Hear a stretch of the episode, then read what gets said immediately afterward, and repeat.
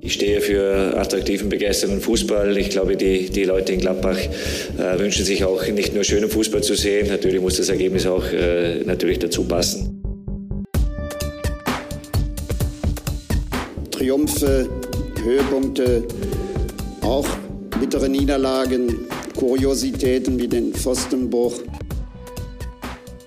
Saison 21-22. Auch der Pfostenbruch ist jetzt am Start nach dem 1-0 Sieg von Borussia Mönchengladbach beim 1. FC Kaiserslautern im Pokal vor dem äh, Bundesliga-Auftakt gegen die Bayern.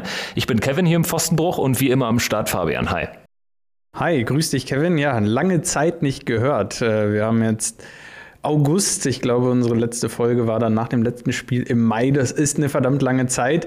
Äh, ich glaube, die längste Pause fast des Pfostenbruch überhaupt. Äh, wir haben ja im, im letzten Jahr eine kurze Corona-Unterbrechung gehabt. Danach war äh, die Saison, die Sommerpause nur kurz und ja, jetzt hören wir uns wieder ähm, in alter Frische sozusagen. Wobei in alter Frische stimmt halt auch gar nicht. wir haben jetzt etwas Zuwachs bekommen. Genau, wir sind in neuer Besetzung. Wir haben einen Top-Transfer getätigt Boris Radke ist ab sofort bei uns immer am Start im Podcast. Grüß dich, hi. Ja, hi Fabian, hi Kevin. Vielen Dank für die Aufnahme hier.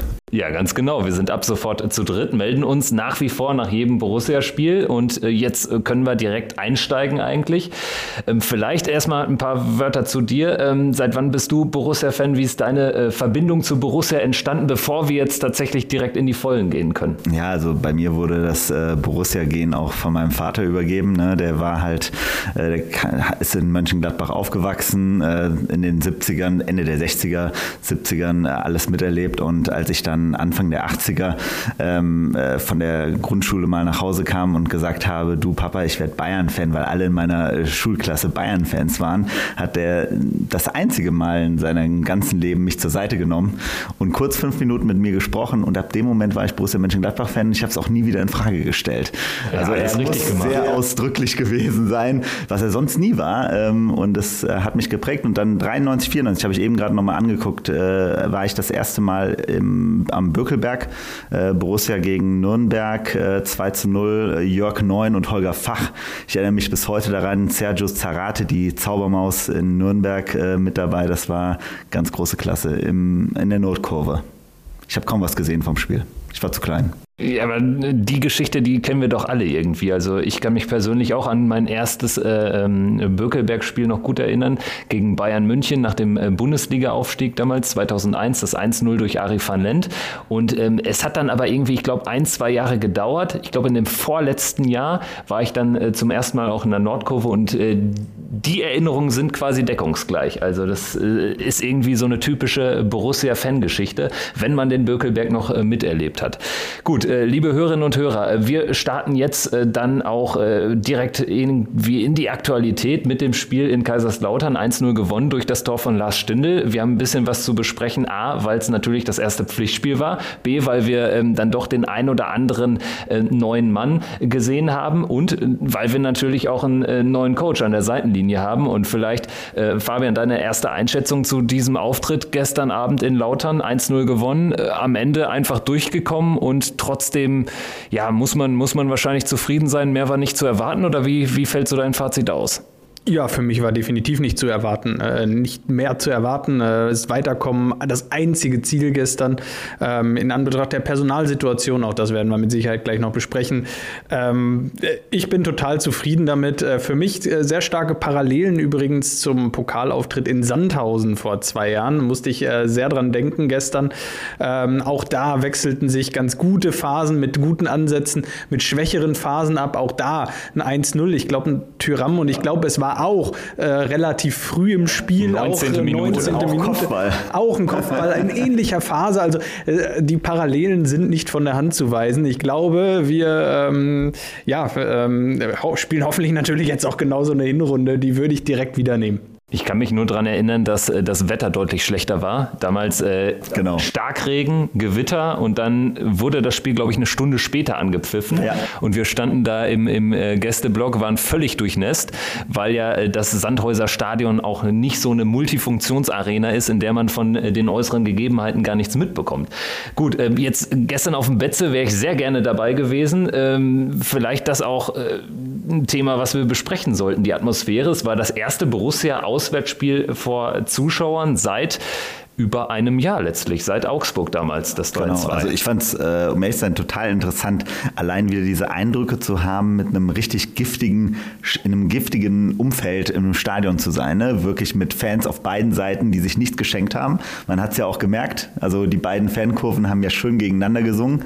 Ähm, das hat äh, wieder ganz viele Erinnerungen hervorgerufen. Das war wirklich eine klasse Sache, dass man das endlich nochmal gesehen hat oder gespürt hat. Und ich finde, es war das erste Mal, dass man das Gefühl hatte, auch wenn das Stadion nur teilbesetzt war, dass man das Gefühl hatte, dass Stimmung aufkommt. So im, im vergangenen Jahr, wenn, äh, wenn diese Teilbesetzung in Stadien war, da hatte man oft das Gefühl, dass irgendwie Familien, nichts gegen Familien äh, im Stadion, aber viele Familien, viele ähm, ja, schöne, es war wirklich eine, eher eine Picknick-Atmosphäre, wenn da so 10, 20 Prozent Auslastung war. Und gestern hatte man das erste Mal das Gefühl, ja, da sind nur 5000, aber die 5000 5000 meinen es irgendwie ernst. Und äh, das, hat mir, ähm, das hat mir ganz gut gefallen, weil es zeigt, wie, wie heiß die Leute auch wieder auf Fußball und auf Stimmung sind. Und äh, ich kann es kaum erwarten, wenn dann so ein Stadion bald wieder 50.000 Zuschauer fast statt 5.000. Ich glaube, dann brennt es richtig. Und nicht nur auf dem Betzenberg, sondern auch woanders. Wir haben das ja auch in Kaiserslautern einige Male sehr, sehr bitter miterlebt. Diese Spiele, die halt in der letzten Minute nochmal leider komplett gedreht wurden damals. Das war ja immer genau diese Stimmung, die einfach dann dann hochgeschwappt ist, wo man auch echt als in dem, im Gästeblock gemerkt hat, alter Falter, was geht denn da bitte ab? Und wie das auf das Spiel der Mannschaft auch rübergeschlagen ist. Das ist schon, ja, da erwartet uns wieder was. Es hat ja irgendwie sowas Besonderes, ähm, jetzt ohne die Ultras im Stadion entsteht ja diese klassische Ultrastadion-Atmosphäre logischerweise nicht. An manchen Stellen war es aber trotzdem ganz gut, tatsächlich, obwohl es so leer war, weil es mich so ein bisschen erinnert hat an so diese englische Stimmung. Also sehr situationsbezogen und äh, auch von der Lautstärke viele Varianzen drin. Muss ich jetzt nicht immer so haben. Ne? Also so, äh, ich will jetzt hier nicht die, die Stimmungsmache äh, der, der Ultras verteufeln, äh, um Gottes Willen. Aber es hatte, wie ich finde, in ein paar Passagen echt so, so richtig coole Momente von den Rängen aus. Das hat Bock gemacht, auch beim Zuschauen. Und ich wäre echt gerne da gewesen. Gerade erst recht, weil es ja dann auch äh, ein enges, ein typisch äh, umkämpftes Pokalspiel war, mit dem richtigen Sieger natürlich. Und da wären wir direkt eigentlich schon in der sportlichen Frage. Also äh, Lars Stindl mit dem Tor des Tages. Äh, ich denke, wir sind uns einig, dass es jetzt nicht unverdient war. Aber äh, wie hat euch so, so irgendwie ähm, die Berichterstattung gefallen? Also in der ARD habe ich es geschaut und ich hatte so irgendwie das Gefühl, am Ende haben die ähm, Kommentatoren oder Moderatoren so ein bisschen fast ein anderes Spiel gesehen als ich, weil der FCK wurde schon arg stark geredet und ich fand schon, dass wir es am Ende doch hochverdient gewonnen haben. Bevor wir da einsteigen, eine Sache.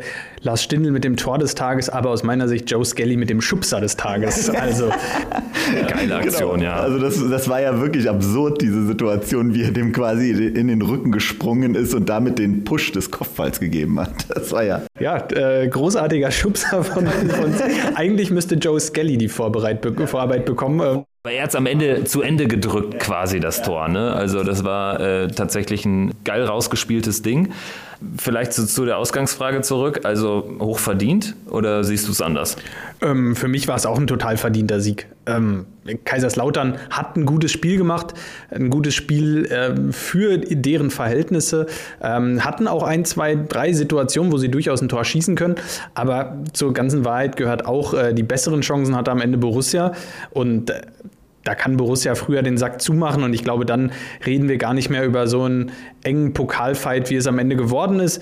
So war es, ähm, aber ich denke, dieses 1-0 geht voll in Ordnung, oder äh, siehst du es anders? Also ich sage halt nur eben halt, uns muss allen bewusst gewesen sein, also aufgrund der Erfahrungen des letzten Jahres war es eigentlich so ein Spiel, egal wie gut unsere Chancen vor, vorne waren, einer hätte da unten hinten mal durchrutschen müssen bei dem Harakiri, den wir teilweise hinten gespielt haben. Vor allen Dingen bei der Spieleröffnung fand ich es teilweise echt, da ist mir sofort wieder der Angstschweiß hochgekommen an allen Stellen, wie da wieder quergepasst wurde vom eigenen Strafraum in den diversesten Situationen, man sich nicht gut rauslösen konnte und die Kaiserslauterer waren ja schon sehr aggressiv. Die waren nicht, also spielerisch waren die drei, vier Klassen unter uns, gar keine Frage. Und wie gesagt, ich bin da grundsätzlich dabei, dass von den Chancen her war das eigentlich eine klare Sache für Gladbach.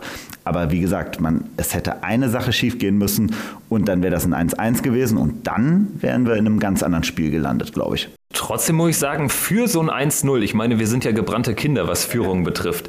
Für so ein 1-0 angesichts unserer jüngeren Vergangenheit war es relativ souverän. Also ich hatte nicht den höchsten Puls, muss ich ja, zugeben. Absolut. Wobei ich auch wieder sagen muss, äh, was mich so ein bisschen gestört hat, war schon dieses äh, Gefühl aus dem letzten Jahr kam wieder hoch. Also ab der 70. Minute war Borussia, ähm, hat Borussia nicht mehr wirklich stattgefunden und das war genau das Muster der letzten Saison. Ab der 70. Minute stark abgebaut, ab der 70. Minute hatte man immer das Gefühl in der letzten Saison, dass der Gegner mehr zuzusetzen hat, dass der Gegner physisch etwas stärker ist und genau das gleiche passierte gestern wieder. Klar, im Moment kann man es noch besser verargumentieren. Äh, Kaiserslautern Deutschland ist schon im Saft, hat schon Pflichtspiele gemacht. Das gehört zur Wahrheit dazu. Deshalb können wir noch hoffen, dass es äh, besser wird und äh, drücken da den Jungs auch die Daumen und äh, hoffen, dass es besser wird. Aber ich habe mich schon an letzte Saison auch so ein bisschen erinnert gefühlt.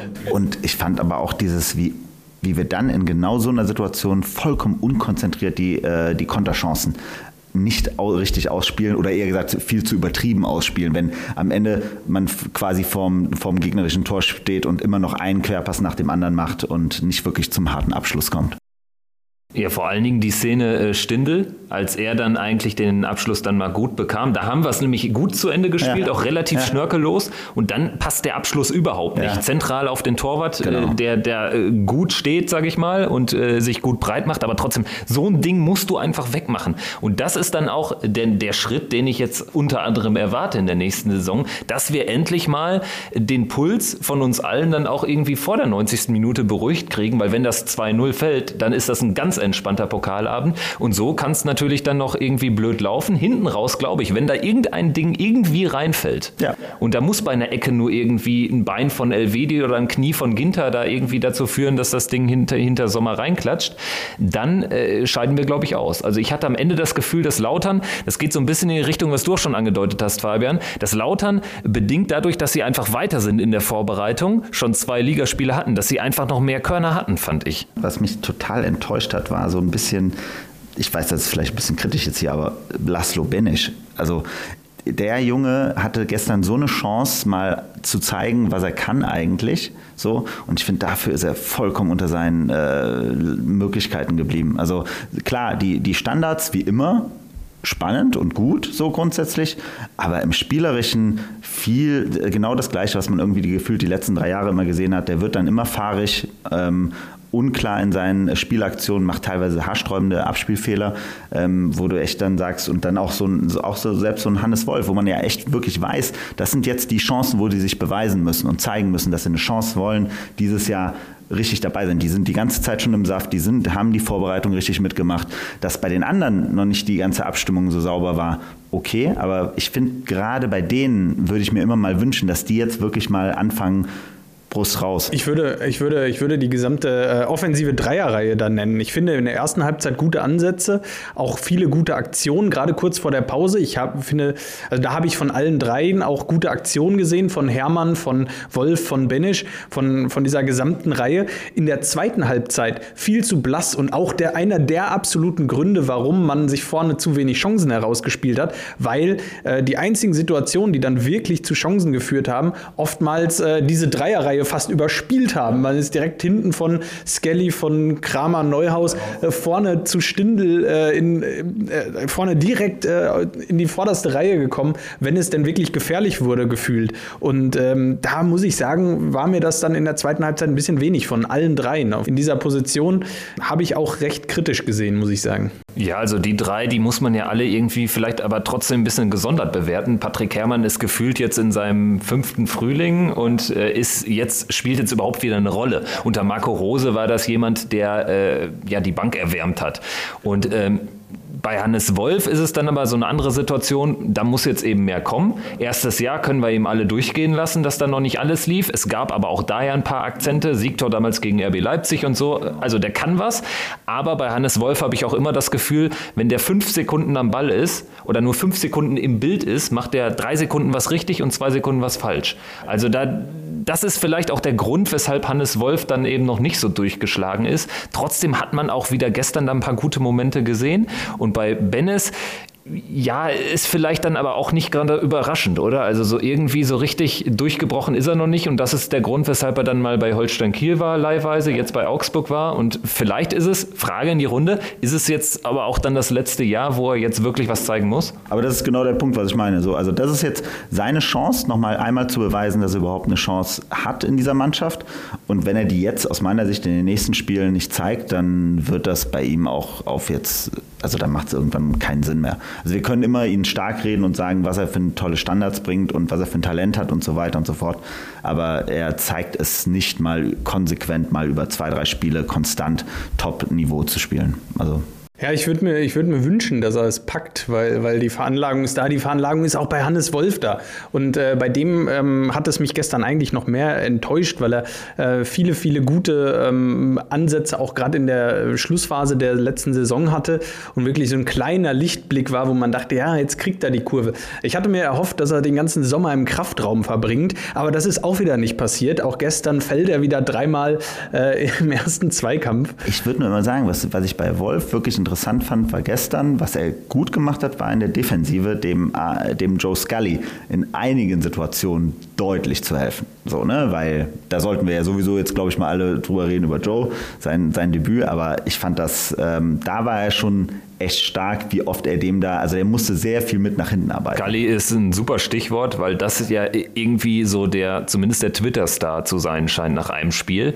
Ich habe auch äh, äh, ähm, einen, einen Tweet abgesetzt, der auch die Leistung gutierte. Trotzdem möchte ich hier auch nochmal die Chance nutzen, um zu sagen, ich bin jetzt trotzdem noch nicht so guter Dinge, dass jetzt irgendwie Joe Skelly uns äh, in den ersten äh, Wochen der Saison, man weiß ja auch noch nicht, vielleicht ist Benze Baini gegen Bayern noch nicht fit für die Startelf. Das ist ja alles noch irgendwie stochern im Nebel. Ich bin da jetzt noch nicht so optimistisch, dass er jetzt irgendwie auch einen Serge Gnabry äh, kalt stellen kann. Also es gab da so ein paar Szenen schon äh, irgendwie sichtbare Momente, wo man dachte, ja, der ist eben dann noch 18 und lässt sich dann vielleicht auch leicht überspielen. Die Lautere haben ja auch einiges darauf ausgesetzt. Ich fand nur ganz, ganz äh, schön, dass er ähm, mit zunehmender Spieldauer immer mehr Vertrauen bekam. Auch defensiv, offensiv fand ich ihn sowieso richtig, richtig gut, hatte ordentlich Drive da außen, aber man hat auch äh, gesehen, dass er mehr Vertrauen bekommen hat mit, mit äh, fortwährender Dauer des Spiels. Ja, auf jeden Fall. Er wurde einmal von, äh, von Jean Zimmer äh, ganz schön überspielt, da hat er Lehrgeld gezahlt, da ist er ein bisschen ungestüm rausgelaufen.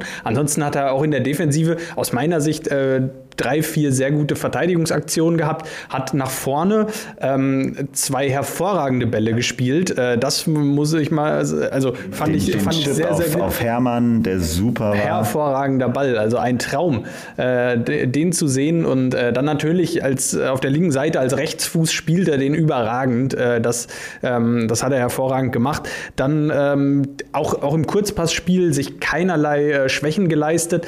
Ähm, einige dieser langen Bälle sind verunglückt so ein bisschen oder im Niemandsland gelandet. Er hat ein paar Mal den Ball einfach weggehauen. Aber das finde ich, um ehrlich zu sein, bei ihm vollkommen in Ordnung. Das ist ja. mir früher auch oft passiert. Da habe ich es auf die Mitspieler geschoben, hat keiner mitgedacht bei meinen hervorragenden Ideen. Genauso war es gestern bei Joe Skelly. Da hat einfach keiner mitgedacht.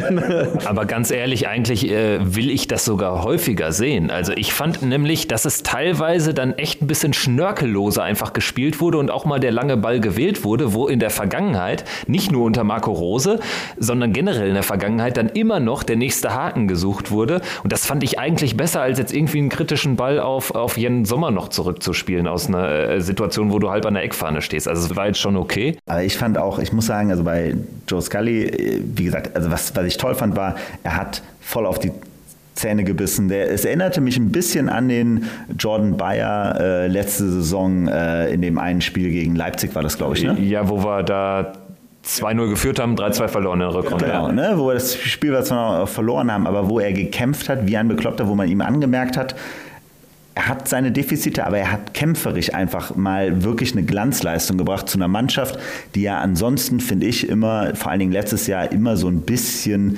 seelenlos, vor allen Dingen die letzten 20 Minuten war, wo man einfach nicht das Feuer gespürt hat in der Mannschaft. Und da war er wirklich eine gekonnte Abwechslung. Das fand ich bei Joe Scully gestern auch echt toll. Also da war er echt eine positive. Und wenn ich auch noch positiv hervorheben möchte, ist Keenan Bennett. Was sagst du, Fabian? Keenan Bennett, also äh, zehn Minuten gespielt Das müsste der mit Abstand längste Einsatz im Borussia-Trikot gewesen sein. Ich glaube, es war sowieso erst das zweite Pflichtspiel in drei Jahren. Und ganz ehrlich, der hat mich positiv überrascht. Es war ja aus der Not geboren, wenn man jetzt auf der Bank äh, sich das mal angeschaut hat, äh, das Korsett. Da waren jetzt einige ganz junge Leute plus äh, Lasso Player, der ja noch seinen Einsatz bekam und Jonas Hofmann, der kurz noch mal reinkam. Aber Bennett eben zehn Minuten mit Nachspielzeit 15 Minuten gespielt. Und ich fand ihn relativ dynamisch. Also. Ja, ähm, was ich auch grundsätzlich sagen muss, ich finde es sehr erfrischend, dass Borussia jetzt endlich mal wieder ein paar junge Spieler auf dem Platz stehen hat. Äh, man hatte ja in der letzten Saison, mal abgesehen von den ein, zwei Spielen, die Jordan Bayer ein paar Minuten bekommen hat, äh, das Gefühl, äh, dass äh, überhaupt keine jungen Spieler mehr da sind. Florian Neuhaus war, glaube ich, mal abgesehen von Bayer, der jüngste Spieler, der in der letzten Saison am Platz stand mit seinen 23, 24 Jahren. Ja, Tyram, glaube ich, ist, auch noch, ne, aber Jahrgang 96, 97, Elvedi ist glaube ich Jahrgang 96, Tyram und Neuhaus 97er. Ähm, die sind mit Jahrgang 97 äh, letztes Jahr die beiden jüngsten gewesen, die da bei Borussia überhaupt mitgespielt haben. Und Jahrgang 97, äh, da wirst du dieses Jahr 24, das ist nicht mehr blutjung. Das ist mittlerweile auch schon ein Alter, wo man sagen muss, da musst du aber auch schon abliefern, wenn du es ähm, wenn du es wirklich bis nach ganz oben schaffen möchtest. aber das haben wir ja auch, glaube ich, ein bisschen jetzt von, von Max Eberl über den Sommer dann auch gehört, ne? dass ähm, wir hatten jetzt zwei Jahre einen Trainer, der dem junge Spieler relativ egal war. Der wollte fertige Spieler haben und hat nur mit denen gespielt so ähm, und hat alle anderen ja wirklich draußen sitzen lassen und das haben wir ja alle, glaube ich, auch als Fans sehr stark gespürt so ähm, und mm, Adi Hütter ist, glaube ich, auch ganz klar mit der Ansage von Max Eber gekommen, mit der Vereinbarung, dass er den jungen Leuten auch eine Chance gibt und dann müssen wir auch akzeptieren, dass die eben halt ein, zwei, drei Spiele brauchen, um auf Betriebstemperatur zu kommen und auch das Vertrauen zu bekommen. Also wir haben ja alle hier äh, bei Gladbach auch Erfahrungen gemacht mit so einem Banger und so weiter und so fort, so ein paar Jungs. Florian Mayer kann, kann ich mich auch noch ja, dran erinnern. Ne? Das waren ja immer so, so Situationen und ähm, ich glaube, da hoffe ich, dass wir jetzt mal das Stamina haben, dass wir das auch mal durchstehen und akzeptieren, auch als Fans, dass die Jungs eben halt ein bisschen Zeit brauchen und dass man dann aber auch sieht, dass sie natürlich diese Chance aber auch ergreifen wollen. Ja, und dass man an die, an die Jungen ja generell glaubt, ist ja nichts Neues bei Borussia, aber die Analyse, dass, dass Rose nur fertige Spieler ähm, auf die nur gebaut hat. Das äh, geht natürlich auch so ein bisschen einher mit seiner äh, verfrühten äh, Rückzugsankündigung. Da war ja dann spätestens äh, der Moment gekommen, wo es nur noch um Ergebnisse ging. Und wenn man ehrlich ist, war auch zu Beginn von Roses Zeit relativ schnell der Moment da, wo er Ergebnisse brauchte, gerade nach dem 0-4 gegen Wolfsberg. Äh, dann hat es irgendwie gefluppt. Es gab immer mal wieder so die Situationen, wo es einfach um Ergebnisse ging. Ende seiner ersten Saison ging es einfach nur darum, die nötigen Punkte zu holen holen, um in die Champions League einzuziehen. Man muss aber auch ehrlich sagen, nämlich, du hattest bei Borussia Mönchengladbach in den letzten Jahren nicht nur unter Rose, selten die Situation, um wirklich viel auszuprobieren. Also äh, wir hatten zwar immer mal wieder viele Verletzte, aber trotzdem reicht es dann immer noch so für den irgendwie 16., 17., 18. Kaderspieler. Ähm, und dann gab es höchstens mal ein, zwei junge Leute, die auf der Bank saßen, aber die haben ja auch keine Chance bekommen zu spielen. Wobei, wobei natürlich jetzt auch diese letzten Spiele von Marco Rose eigentlich natürlich eine hervorragende Situation gewesen wären. Die Mannschaft hat, ähm, hat nicht mehr so gespielt wie vorher, äh, wo man sagt, ey, Jordan Bayer, der hat ein tolles Spiel gemacht in Leipzig. Warum spielt er danach keine Sekunde mehr? Ähm, wo man als Fan sagt, hey, stell den doch auf. So, der, der hilft uns doch nächste Saison noch weiter oder in zwei Jahren, in drei Jahren. So, der ist doch unsere Zukunft. Jetzt stell den doch hin und gib dem doch jetzt die Erfahrung. Wenn wir am Ende Achter werden, dann können wir da alle mit leben. Aber dann, ähm, klar, du kannst, äh, aus Marco Rose Sicht musstest du die Punkte holen und äh, das kann man, kann man so sehen. Aber erfrischend als Fan finde ich es, dass jetzt auch die anderen Spieler ähm, die Zeit kriegen und wo wir eigentlich drauf drauf äh, gestoßen waren, waren über Keenan Bennett. Ja, Keenan ja. Bennett mit seinem zweiten Spiel. Äh, ich habe überhaupt nicht damit gerechnet, dass er nochmal ein Spiel für Borussia macht. Gestern, gestern war es soweit.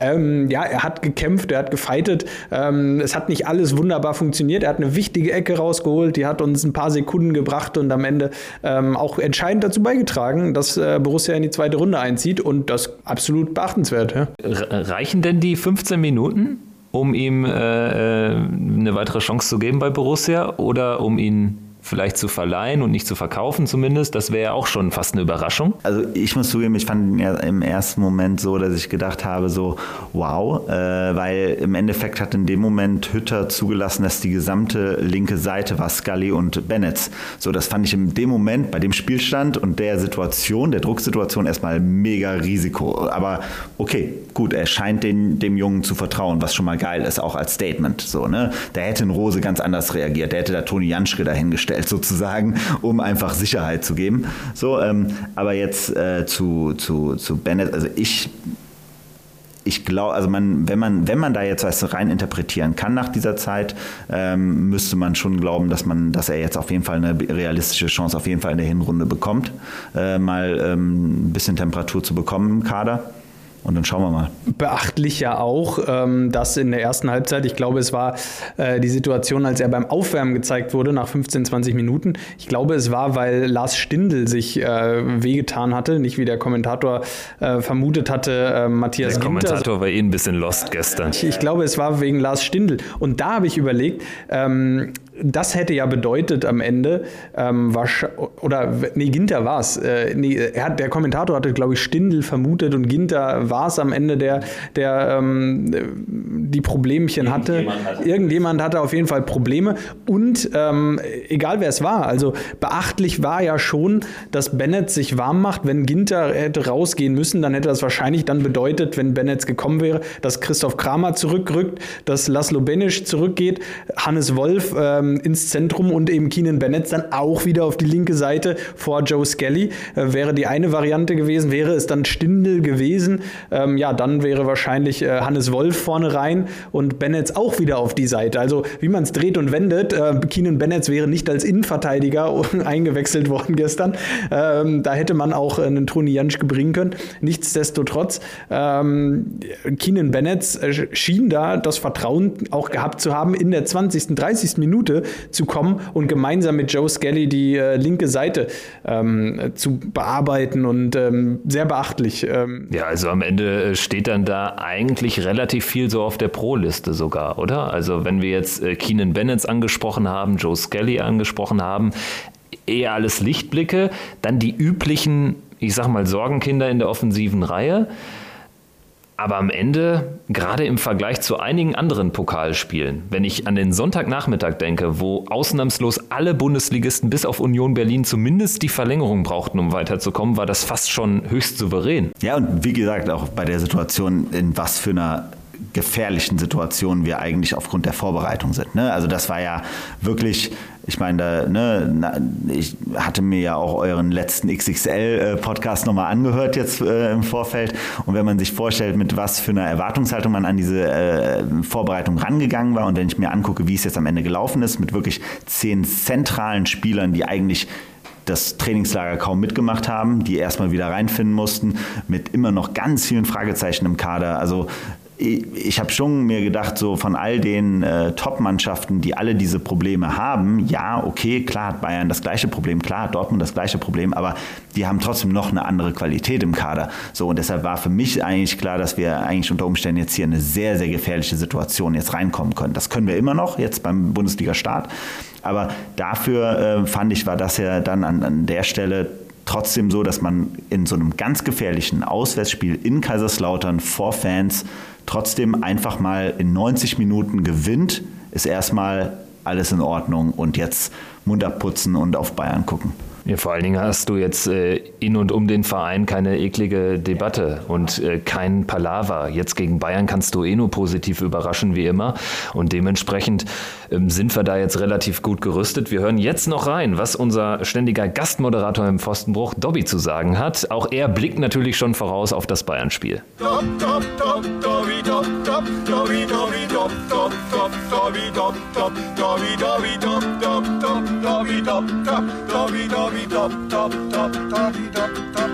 Ei, ei, ei, ei, Borussia Mönchengladbach, wir singen und tanzen auf jedem Fußballplatz. Ein Schuss, ein Tor, Borussia.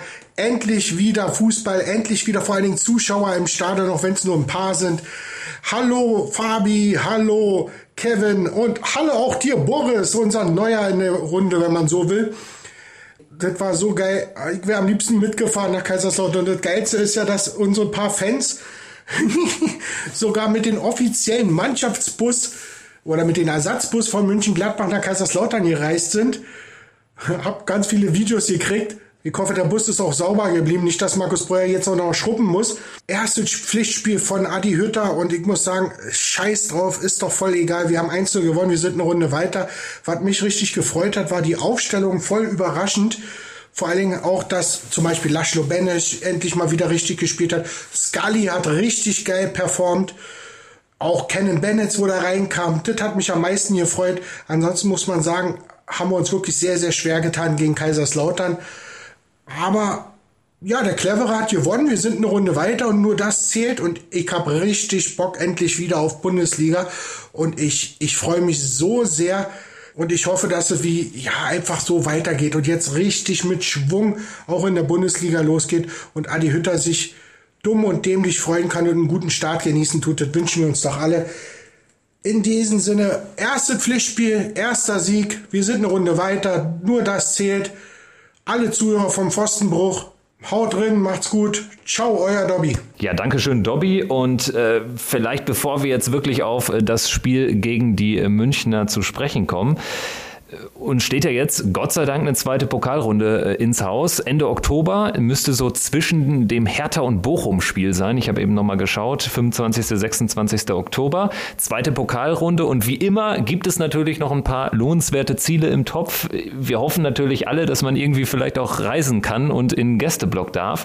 Und ich ganz persönlich würde mich riesig freuen, wenn es äh, zum SV Babelsberg 03 geht. Hier aus Berlin wäre das ja quasi um die Ecke. Auf jeden Fall. Ähm, da würde ich tatsächlich sogar mitgehen gehen, äh, auch wenn das jetzt äh, verdammt unkreativ klingt. Ähm, aber spannendes Stadion, das äh, Karl-Liebknecht-Stadion äh, in Babelsberg, ähm, wäre, wäre auch so ein, so ein Ding, wo ich sagen würde, ja, gerne. Ähm, ansonsten habe ich jetzt gerade gar nicht im Kopf, wer, wer sonst noch so drin ist, aber 60? Ähm, auch, ja, auch 60 ist natürlich spannend. Ähm, ansonsten natürlich auch äh, gerne wie immer das Heimspiel gegen den Zweitligisten. wie immer, wie immer, wie immer, wie immer das äh, Heimspiel gegen den Zweitligisten. Ich glaube, das nehmen wir auch alle gerne. Ja, also äh, im ersten Moment hatte ich gedacht, ja, Wolfsburg, aber warte mal, die sind ja vielleicht gar nicht dabei. Münster wäre vielleicht auch Münster eine dann stattdessen. Münster, ja. Genau, Münster ja, wäre der einzige Münster, Viertligist neben ja, Babelsberg, äh, ja. der es dann in die zweite Runde geschafft aber hätte Münster Umwege. Schön. Das wäre auch cool. so, also das ist ja auch ein geiles Stadion, so richtig schön oldschool. Ja, also irgendwie eins der beiden, vielleicht 1860 auch Oldschool-Stadion, Osnabrück, Bremer Brücke auch äh, sehr zu empfehlen. Also es gibt noch ein paar äh, kleine Mannschaften auch in der zweiten Pokalrunde, aber wir wissen alle, wie es kommen wird, auswärts bei einem Bundesligisten. Ja, auswärts bei, bei Leipzig oder irgendeinem so Retortenclub halt. Deshalb wäre Wolfsburg auch eine Wahrscheinlichkeit normalerweise gewesen. Aber in Hoffenheim wird es dann am Ende. Genau, in Hoffenheim völlig vor, vor, vor 80 Zuschauern, obwohl das Stadion wieder vollkommen offen ist. Ja gut, also ich würde sagen, wir machen lieber ein paar freudigere Themen auf und sprechen jetzt über unser nächstes Spiel, erstes Bundesligaspiel. Wir eröffnen die Bundesliga-Saison gegen den FC Bayern München. Das hat es schon häufiger am ersten Spieltag gegeben, auch schon zweimal mit positivem Ausgang. Ich hatte am Anfang über mein erstes Stadionerlebnis am Bökelberg gesprochen, das war auch ein erster Spieltag. Dann erinnern wir uns alle an die Igor de Camargo 2011, ja. als wir da 1-0 gewonnen haben und genau sowas wünsche ich mir jetzt auch. Es war 2001 äh, der Sieg Ari van Lent, 2011 äh, Igor de Camargo und äh, 2021, äh, ja, wer wird's? Wer schießt uns zum Sieg gegen die Bayern alle zehn Jahre wieder zum Saisonauftakt? Alle zehn Jahre geht's äh, gegen die Bayern zum Auftakt auf jeden Fall, ohne Gegentor und mit drei Punkten für uns. Ja, ey, sofort. Also äh, wenn wir das äh, rausholen, wäre es eine absolute Sensation. Ich, was war jetzt eigentlich nochmal mit den Bayern? Warum haben die jetzt nicht in dem DFB-Pokal gespielt? Die haben es jetzt. Bremer SV hatte irgendwie, dieser Fünftligist aus Bremen hatte Corona-Fälle. Und deswegen spielen sie jetzt äh, erst in zwei Wochen. Kann aber auch äh, von Vorteil sein für uns. Ja, also wollte ich jetzt gerade sagen. Ne? Also ich glaube, das ist grundsätzlich eher von Vorteil, weil die Bayern ähm, grundsätzlich, glaube ich, diese Saison werden die natürlich wieder äh, natürlich äh, weit oben sein, aber auf der anderen Seite merkt man bei denen jetzt in der Vorbereitung auch, dass die ihre ähm, Stolperer noch drin haben. So und äh, ich glaube auch Nagelsmann braucht, wird eine gewisse Zeit brauchen, um da seinen, dem Ganzen seinen, seinen, seinen Stempel aufzudrücken und Und äh, deshalb, wenn wir da jetzt eine, ich glaube, das Entscheidende wird sein, dass wir es hinbekommen, diese, dieses Harakiri in der Abwehr, in dem Spielaufbau, wenn wir das halbwegs im Griff haben gegen die Bayern, klar, dann wird es ein spannendes Spiel. Wenn wir aber natürlich da relativ früh sehr stark unter Druck geraten, und das sieht man ja, das Gefühl, selbst so ein, so ein ewiger, äh, weiß ich jetzt, Dritt- oder Viertligist wie, wie Kaiserslautern, äh, wenn die schon den Druck auf uns ausüben, wie stark wir da unter, also in Probleme geraten, dann mache ich mir natürlich Sorgen, weil das jeder Gegner sieht bei uns, dass wir da eine, eine Schwachstelle haben. Und wenn die Bayern das ausnutzen, wird es natürlich sehr, sehr schwierig. Ich würde mir wünschen, dass äh, Adi Hütter den, dem Team nochmal ähm, genau die ähm, Bedeutung ähm, des Wortes tödliche Pässe, der Worte tödliche Pässe äh, erklärt, dass das eben bedeutet, dass man Bälle nach vorne spielt, äh, die dann für den Gegen Gegner gefährlich werden und nicht, dass man Bälle spielt, die man selber von, von der Seite ähm, schön ins Zentrum spielt, äh, wo ähm, jeden Gegenspieler, der das Ganze gut antizipiert, dazwischen spritzen kann und dann quasi fast freie Bahn aufs Tor hat. Auch das haben wir gestern zwei, dreimal gesehen. Und äh, diese Art tödlicher Pässe, äh, die möchte ich gerne in Zukunft nicht mehr sehen. Und äh, vielleicht sollte man da einfach noch mal kurz unterscheiden, wenn man sagt, wir spielen dann vielleicht den ein oder anderen tödlichen Pass, dann sollte das nicht bedeuten, dass man sich selber ins eigene Fleisch schneidet. Wenn du, wenn du da in der Mitte, in, in der Mitte irgendwie was abgibst, irgendwie den, den Ball in den Fuß von Goretzka oder wem auch immer spielt, dann geht das einfach schneller als gestern bei Lautern, ist ja klar. Ich, ich bin so ein bisschen zwiegespalten. Einerseits ah, habe ich irgendwie gegen die Bayern zu Hause immer ein recht gutes Gefühl und irgendwie finde ich, sind diese Spiele auch historisch betrachtet oder in der jüngeren Geschichte nie so richtig erklärbar gewesen. Ich meine, wir hatten dieses wahnsinnige Spiel 2019, als Benze-Baini die zwei Tore macht und vor allen Dingen da waren die ba und da waren die Bayern richtig stark. Da waren die Bayern richtig stark. Dann letztes Jahr, sie führen 2-0 bei uns, wir gewinnen das Ding noch. Also wir dürfen da die Flinte nicht zu früh ins Korn werfen. Und äh, da, da, geht grundsätzlich immer was. Der Meinung bin ich auch, gerade dann in einem halbvollen Borussia-Park zumindest.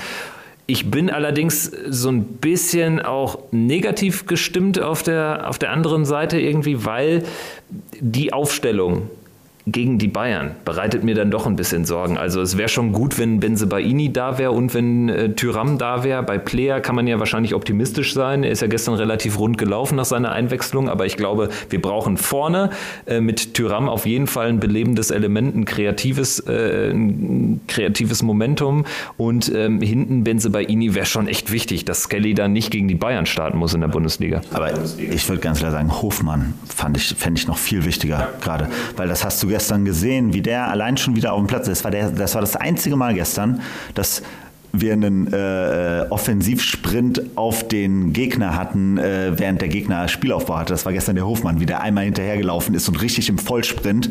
Ähm, dann, das ist halt genau das, was uns, glaube ich, gerade total fehlt. So diese Dynamik da äh, an der Stelle.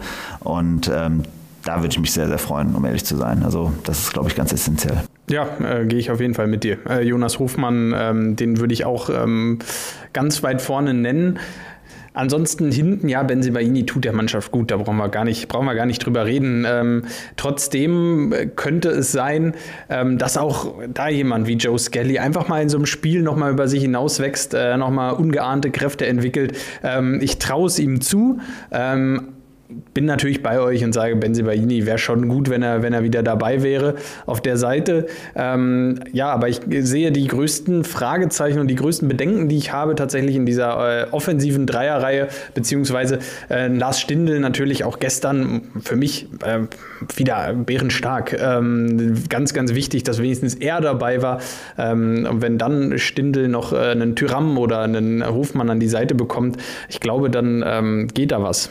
Ja, also das einzige Thema ist nur eben halt, äh, ich, ich oder ich hoffe einfach nur, dass wir da mit den, wenn wir da wirklich 20.000 Leute haben im Stadion, dass wir da auch also da fände ich dieses Beispiel, was wir jetzt gestern mit Kaiserslautern echt wichtig, dass wir auch eine giftige Stimmung im, Bür äh, im Bürgelberg, im Borussia Park äh, hinbekommen. Das würde der ganzen Sache schon enorm helfen. Einfach, dass man merkt, dass diese 20.000 Leute wirklich wie ein fester äh, zwölfter Mann hinter der Mannschaft stehen die einfach nach vorne peitschen. Und egal, ob da jetzt, wenn die Bayern jetzt früh 2-0 in Führung liegen, dann haben wir es eben halt in der letzten Saison ja gesehen, dass man da immer noch was machen kann, ähm, wenn die Mannschaft da über sich hinauswachsen kann.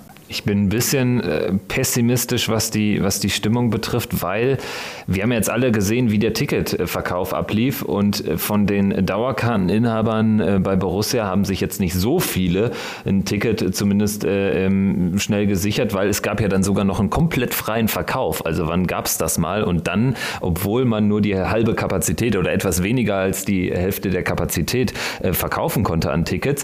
Deswegen meine Befürchtung ist so ein bisschen, dass vielleicht ziemlich ziemlich viele Bayern-Fans äh, da sein werden, ähm, die äh, dann äh, sich eingedeckt haben über den freien Verkauf. Borussia wird sich sagen, ja, das Stadion ist ja voll, also zumindest ist die Kapazität ausgelastet.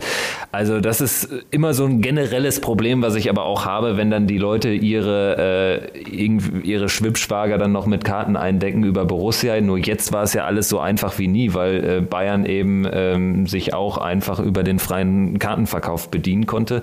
Ich hoffe aber, dass es es Kaiserslautern-Stimmung wird, in dann natürlich äh, vier, fünfmal so viele Menschen. Also das wäre wichtig. Ich werde alles geben. Sehr wahrscheinlich bin ich da, wenn mich die Bahn jetzt und ihr Bahnstreik nicht dran hindert. Hervorragend. Ja, ähm, wir werden das beobachten, dass du auch wirklich alles gibst. Äh. Ja, mit dem Bahnstreik ist gar nicht so leicht, ich sag's euch. Also, das macht alles ein bisschen komplizierter, aber es wird schon hinhauen. Fahren noch ein paar Regios, oder? die fahren erst recht nicht. ja, also ähm, gegen die Bayern ein besonderes Spiel. Ich denke, da können wir auf jeden Fall so gesehen einen Haken hintermachen. Wo wir jetzt aber gerade bei der Zuschauerthematik wären, ähm, wären wir jetzt ja quasi auch schon so in diesem äh, dritten und letzten Teil der heutigen Folge, Erwartungen an die neue Saison. Und bevor wir jetzt aber sportlich werden, sollten wir doch das Thema nochmal besprechen, weil mich da auch eure Meinung interessiert. Wie ähm, seid ihr eingestellt jetzt hinsichtlich Corona, Fußball? Seid ihr jetzt so, dass ihr jetzt auch so irgendwie jede sich bietende Chance dann doch nutzen werdet, wenn es eine realistische Möglichkeit auf Karten gibt? Oder wie sieht es aus bei dir, Boris? Also bei mir geht's, also ich bin grundsätzlich, freue ich mich auf die Saison. Ich freue mich darauf, wieder im Stadion zu sein. Ähm, ich bin äh, voll geimpft. Ich erwarte das auch von jedem anderen auch mittlerweile. Äh, das ist an erster Stelle. Und wenn wir das alle machen, dann will ich auch wieder so schnell wie möglich mein ganz normales Leben äh, so leben können, wie ich es vorher auch gemacht habe. Ja, äh, ähm, über die medizinischen Themen will ich jetzt gar nicht lange reden, aber also grundsätzlich gibt es nichts, auf das ich mich mehr freue, als wieder ein ganz normales äh, soziales Leben so zu führen, wie ich es früher auch gemacht habe. Und da gehört genauso eben halt mit äh, 80.000 Leuten im Fußballstadion zu stehen. Das sollte so schnell wie möglich möglich sein. So fern sich alle dran halten und eben halt gut äh, entsprechend äh, impfen. Ja, Guter Punkt, weil ähm, ja, unsere Freunde vom 1. FC Köln, die haben ja jetzt äh, festgelegt, äh, dass man nur noch ähm, als Geimpfter oder Genesener ins Stadion ja. gehen kann bald. Und da muss ich sagen, auch wenn es mir schwerfällt, das anzuerkennen, aber das ist aus meiner Sicht äh, eine, gute, eine gute Strategie. Es ist ein guter Anreiz äh, an alle Fans, sich, sich auch impfen zu lassen. Und äh, für mich ein ganz klarer Weg, ein möglicher Weg raus ähm, hin zu mehr Normalität, mehr Stadionnormalität. Und aus meiner Sicht kann ein volles Stadion in den aktuellen Zeiten nur funktionieren, wenn die Leute, die im Stadion sind, geimpft sind. Ansonsten ähm, halte ich es für zu gefährlich, ähm, da das Stadion komplett voll zu machen ähm, und erwarte deshalb auch, dass diese, äh, dass das irgendwann auch bei allen, allen anderen oder vielen anderen Vereinen so umgesetzt wird. Mit Sicherheit auch bei Borussia kann ich mir gut vorstellen. Vielleicht wartet man da jetzt noch etwas mit, zumindest so lange, bis jeder auch eine faire Chance hatte, sich zweimal impfen zu lassen. Das ähm, denke ich wird, wird so passieren passieren.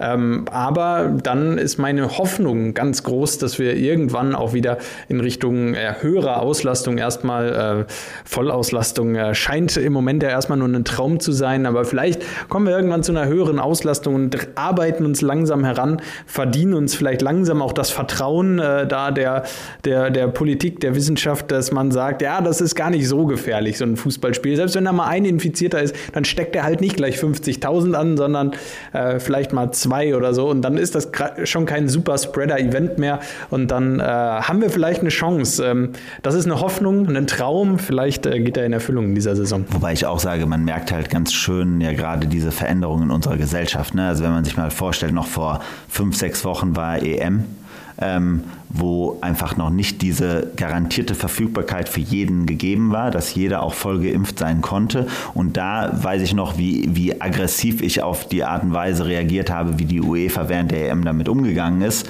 Jetzt merkt man aber einfach hier in Deutschland gibt es keinen Grund mehr, nicht durchgeimpft zu sein.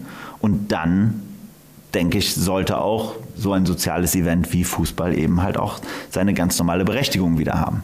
Ja, und ich befürchte, dass genau diese Stadionnormalität, die ihr jetzt angesprochen habt, dass das aber noch echt lange dauern wird. Also wenn ich äh, mir die Inzidenzen anschaue in den äh, Bundesliga-Spielorten, ist äh, Borussia Mönchengladbach, ist Mönchengladbach äh, Nummer eins tatsächlich. Und ähm, wenn dieses Spiel gegen die Bayern am zweiten Spieltag wäre, könnten wir uns von 23.000 Zuschauern nach aktuellen Regularien sowas von verabschieden. Also da hatten wir ein, einfach Glück, auch mit dem Rennen um die Inzidenz, dass wir da äh, ähm, sieben oder acht Tage vorm Spiel noch unter dieser 35er-Marke waren.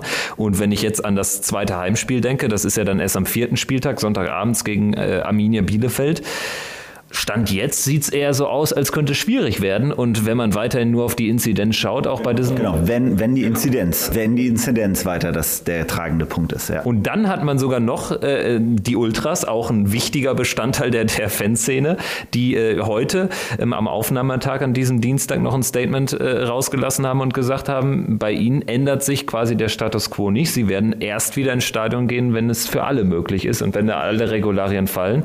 Und das wird noch lange dauern. Also wenn das mit Stadionnormalität gemeint ist. Ja, genau, Stadionnormalität, damit meine ich ähm, perspektivisch dann die Vollauslastung. Ich glaube wirklich nur, äh, es ist nur über Geimpfte möglich. Ähm, wir müssen irgendwann von den Inzidenzen wegkommen. Da äh, bin ich, es ist für mich ganz eindeutig, das als einzigen Maßstab auch zu nehmen. Ähm, wir werden ja in unserem gesamten gesellschaftlichen Leben jetzt vielleicht peu à peu von, diesem, von dieser reinen Inzidenzbetrachtung wegkommen. Dann müssen wir auch bei Stadienbesuchen von dieser reinen Inzidenzbetrachtung wegkommen. Das für mich, äh, steht für mich außer Frage. Ähm, die Frage ist, wann das passiert. Vielleicht dauert es noch ein paar Tage. Ähm, aber ja, ich hoffe nicht und ich gehe auch nicht davon aus, dass wir eine, eine reine Geisterspielsaison sehen oder eine äh, Geisterspielsaison wie in der letzten Saison. Das kann ich mir beim besten Willen nicht vorstellen. Dafür müsste schon äh, noch eine Mutation dazwischen kommen und uns äh, ein, komplett wieder einschnüren. Eigentlich darf es nicht ein einziges Geisterspiel mehr äh, geben, wenn man sich die aktuelle Situation anschaut. Also da bin ich schon optimistisch, aber was halt die richtige Normalität betrifft, ich glaube, die werden wir in dieser Saison nicht mehr erleben. Um ehrlich sein, ich bin, ich, ich glaube, wir werden noch diese Saison werden wir wieder zur normalen, äh, äh zur kompletten Stadionkapazität. Also wenn ich, wenn nicht im April, wann denn dann? also wenn wir im April immer noch nicht wieder da sind, mehr geimpft also wahrscheinlich sind wir irgendwann an der Maximalbelastung der Geimpften. Äh, mehr, mehr als die alle, die geimpft werden wollen, werden wir irgendwie nicht erreichen. Und dann müssen wir uns Gedanken machen, wie wir trotzdem zu einer Normalität zurückkehren. Und ähm, ja, wenn nicht im April, wann denn dann? Also dann äh, können wir. Der Mindset-Shift, der gerade stattfindet, ich meine, wer heute die Bildzeitung gesehen hat, der wird sich natürlich, da kriegt man dann wieder ein ganz anderes Problem über die, die Stimmungsmache, aber eben halt dieses Gefühl, dass wir eigentlich sagen, so nach dem Motto, grundsätzlich haben wir jetzt alles gemacht und es gibt einfach diese Verfügbarkeit ist da. Hier in Berlin kann man abends zum Impfzentrum gehen äh, und dabei noch tanzen, äh, wenn man will. In äh, Hamburg und in äh, Thüringen äh, kriegt man eben halt seine Bratwurst noch dazu, sein, sein Fischbrötchen. Ähm, das sollte also überhaupt nicht mehr das Thema sein. Und wie gesagt, wir haben alle ein Interesse daran. Es ist für die Wirtschaft, für die Gesellschaft, für uns alle, für unser Sozialleben einfach zehnmal besser. Und deswegen ähm, glaube ich, wird die Politik da jetzt auch Step by Step eben halt diesen Schritt zurück machen mit mehr und mehr Erkenntnissen darüber, dass eben halt die Hospitalisation eben halt deutlich runtergeht, ähm, unfassbar runtergeht, um ehrlich zu sein, im Vergleich zu vorher wird sich das Thema jetzt auch aus meiner Sicht schnell ändern. Ja, ich nehme euch beim Wort, hoffe dann, dass wir da eine gemeinsame Auswärtstour irgendwie Ende der Saison nach Bochum oder Fürth, äh, wo auch immer hin, äh, noch hinkriegen werden. Auf jeden Fall, ähm, jetzt nach den Corona-Erwartungen an diese Saison 2021, 2022 müssen wir aber natürlich jetzt auch mal losgelöst von den Eindrücken aus Kaiserslautern und der Vorschau auf Bayern generell auf diese neue Saison schauen, aus sportlicher Perspektive. Wir haben ziemlich viel um geschmissen, sage ich mal, weil das Trainerteam eben komplett neu besetzt ist. Jetzt aber auch äh, keine, keine äh, Aktualität. Also äh, die Vorbereitung äh, war dementsprechend ähm, ja auch relativ früh gesettelt. Also dass man mit Adi Hütter in die, die neue Saison gehen würde, war ja relativ schnell klar. Und jetzt äh, bleibt nur die offene Frage, wie sieht denn der Rest des Kaders aus? Also da haben wir jetzt bislang immer noch keinen Abgang zu vermelden, außer äh, die Laien Moritz Nikolas und vor allen Dingen Rocco Reitz nach St. Aber ansonsten von den großen Jungs, von den Big Guns, ist aktuell noch jeder bei Borussia.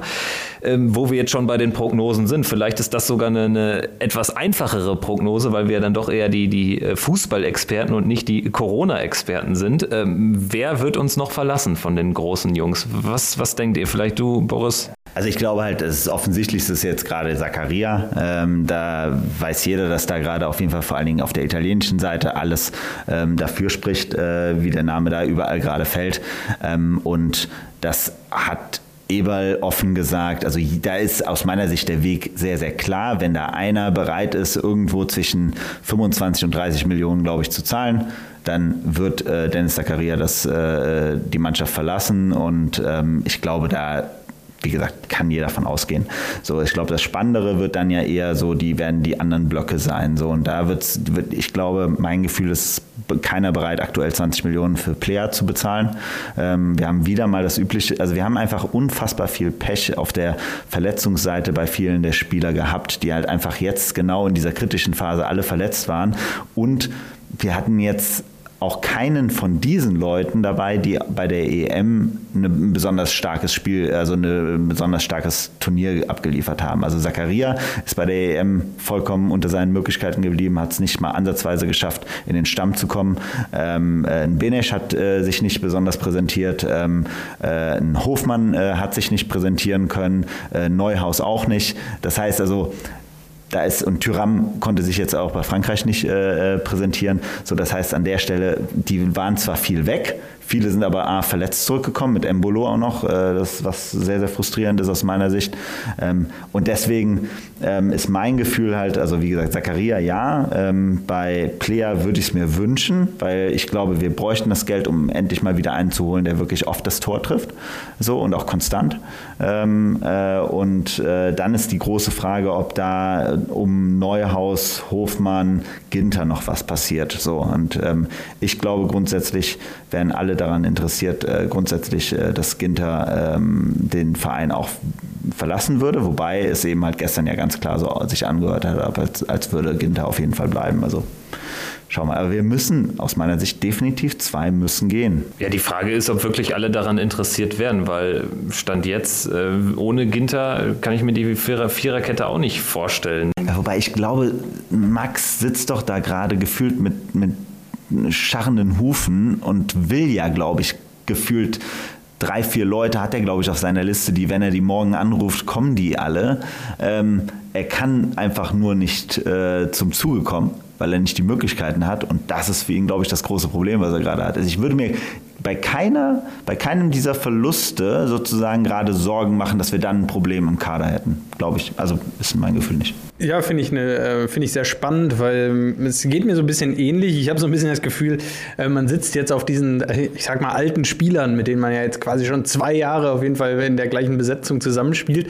Ähm, auf der anderen Seite ist das ja jetzt irgendwie nichts ganz Besonderes in dieser Corona-Zeit. Ein Neuhaus, klar, da wird viel spekuliert am Ende muss man jetzt einfach sagen, in dieser Saison scheint es so zu sein, dass niemand das Geld für ihn bezahlen kann ähm, und dass einfach niemand gerade ähm, das Geld, um so jemanden zu holen, auch äh, über hat. Demnach behalten wir dann auch gerne einen Florian Neuhaus noch ein Jahr. Ähm, bei vielen Spielern sieht es scheinbar ähnlich aus. Bei Neuhaus ist ja auch der, der Druck nicht da, weil sein Vertrag nicht nächstes Jahr ausläuft. Und das ist für uns eine gute Situation. Ein Jahr Florian Neuhaus und trotzdem kriegen wir richtig viel Asche für ihn nächstes Jahr. Ja, und Ginter und Zakaria sind halt die beiden. Ginter und Zakaria sind ganz klar die beiden. Zakaria scheint es sich ja dann doch jetzt anzudeuten, dass er geht. Ähm, bei Matthias Ginter bin ich davon ausgegangen. Ähm, und dann kommt dieses Interview gestern, äh, in dem er andeutet, dass er fest davon ausgeht, in der zweiten Pokalrunde äh, noch Spieler von Borussia Mönchengladbach zu sein. Eine Aussage, die ich so in der Form ähm, in aller Deutlichkeit ja auch ähm, so nicht erwartet habe.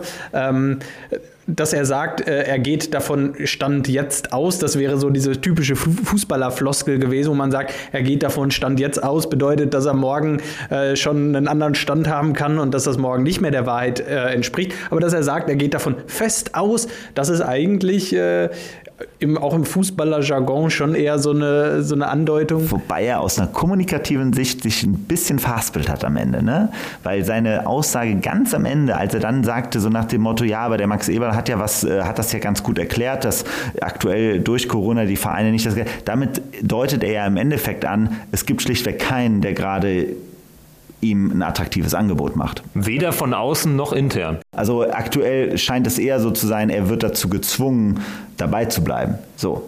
Oder ja, genau. Oder bedeutet es, er ist durchaus bereit, jetzt dann in diesem Jahr ähm, Gehaltseinbußen ähm, ähm, in Kauf zu nehmen, vielleicht dafür äh, den Vertrag nochmal zu verlängern und zu hoffen, dass er nächstes Jahr oder im nächsten Jahr dann für ja auch ähm, etwas günstigeres Geld dann dem Verein verlassen kann, dass ihm dann keine Steine mehr in den Weg gelegt werden. Es gibt auf jeden Fall viele Optionen. Andere Option wäre, hat er sich versprochen und hat er das Wort fest einfach zu viel gesagt und sich gedacht, oh Mann, fest hätte ich nicht sagen sollen. Vielleicht hätte er einfach nur sagen sollen, davon gehe ich aus.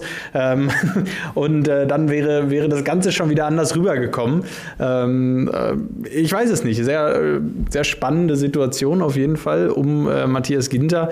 Wir werden es in den kommenden Tagen sehen. Wenn er seinen Vertrag noch mal um ein, zwei Jahre verlängert und dann nächstes Jahr erst geht, ja, könnte ich damit auch sehr gut leben. Worst Case wäre natürlich, wenn er, weil er kann ja auch sogar relativ entspannt sein. Er wird jetzt nicht mit, mit M&Ms bezahlt. Er kann auch sagen, hier, ich, ich äh, habe eh noch ein Jahr Vertrag. So, und dann sieht die Welt vielleicht Corona-mäßig auch wieder ein bisschen anders aus in der Fußballszene.